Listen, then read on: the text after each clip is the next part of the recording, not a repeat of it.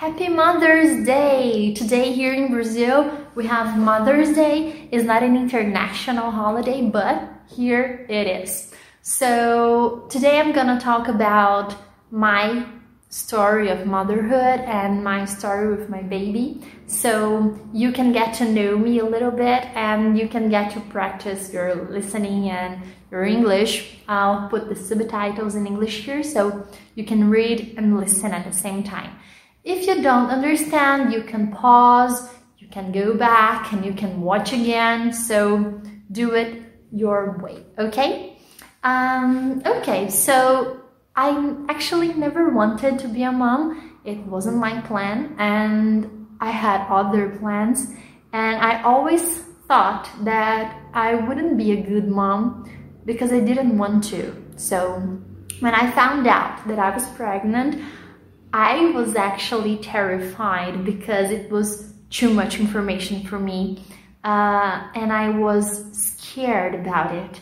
So after my baby was born, the day that he was born, I, I don't even know how to explain it, but it was the best day of my life for sure. And I, I still remember exactly what I felt when I looked at him and I, when I saw him for the first time.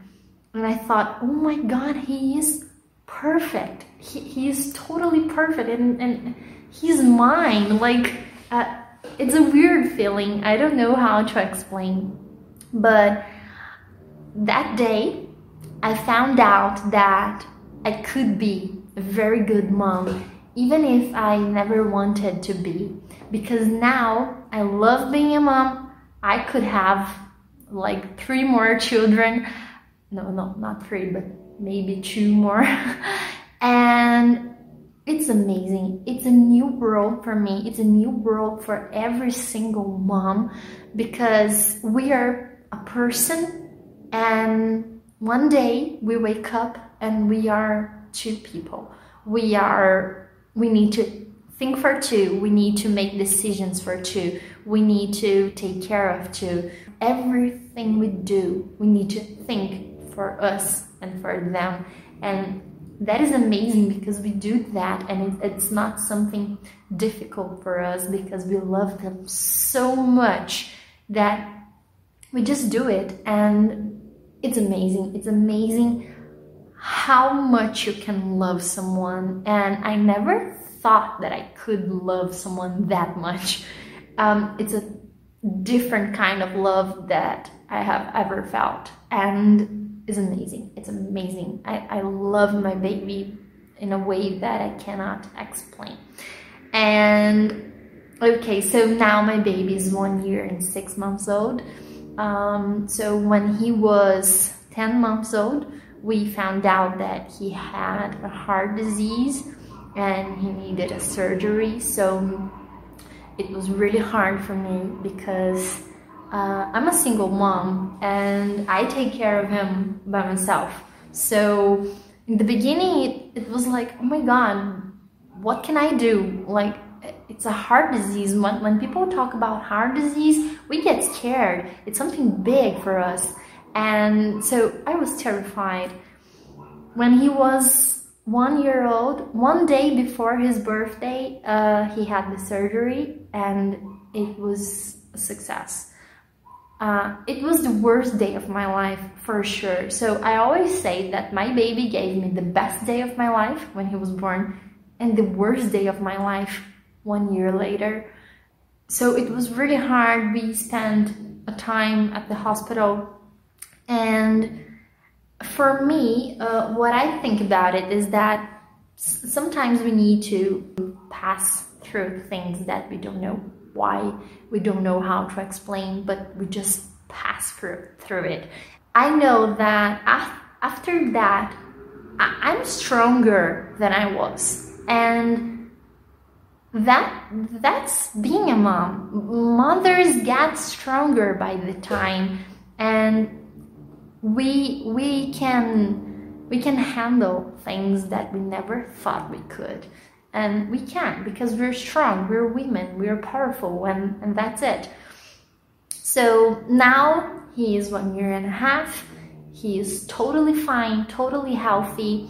And my experience as a mom is the best as possible. I, I never had this confidence about things, so I never thought that I was good enough about anything, like my job or everything. Uh, and about motherhood, I have this confidence. For me, it's something that I think that I was born for that.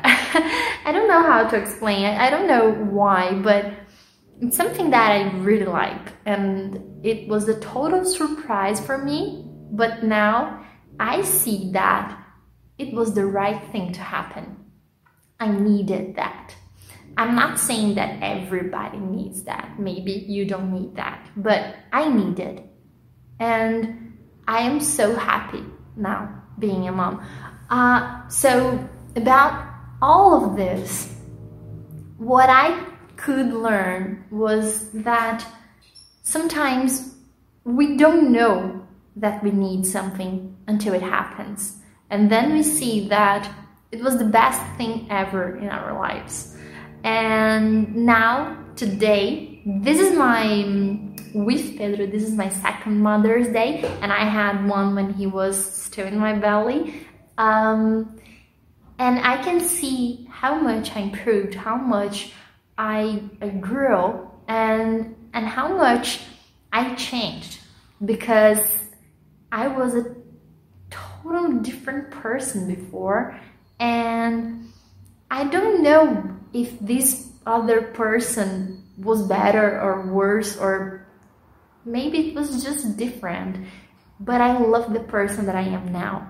And I know that every mother whatever if it's a single mom or not if it's a young mom or an old mom every mother is a strong person is is a is an amazing person because we we give too much and we don't expect anything in exchange.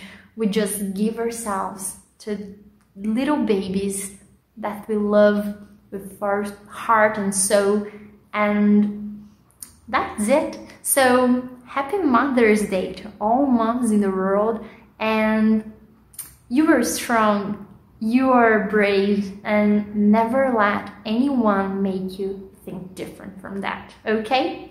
So that's it. I hope you enjoyed this video. Bye bye.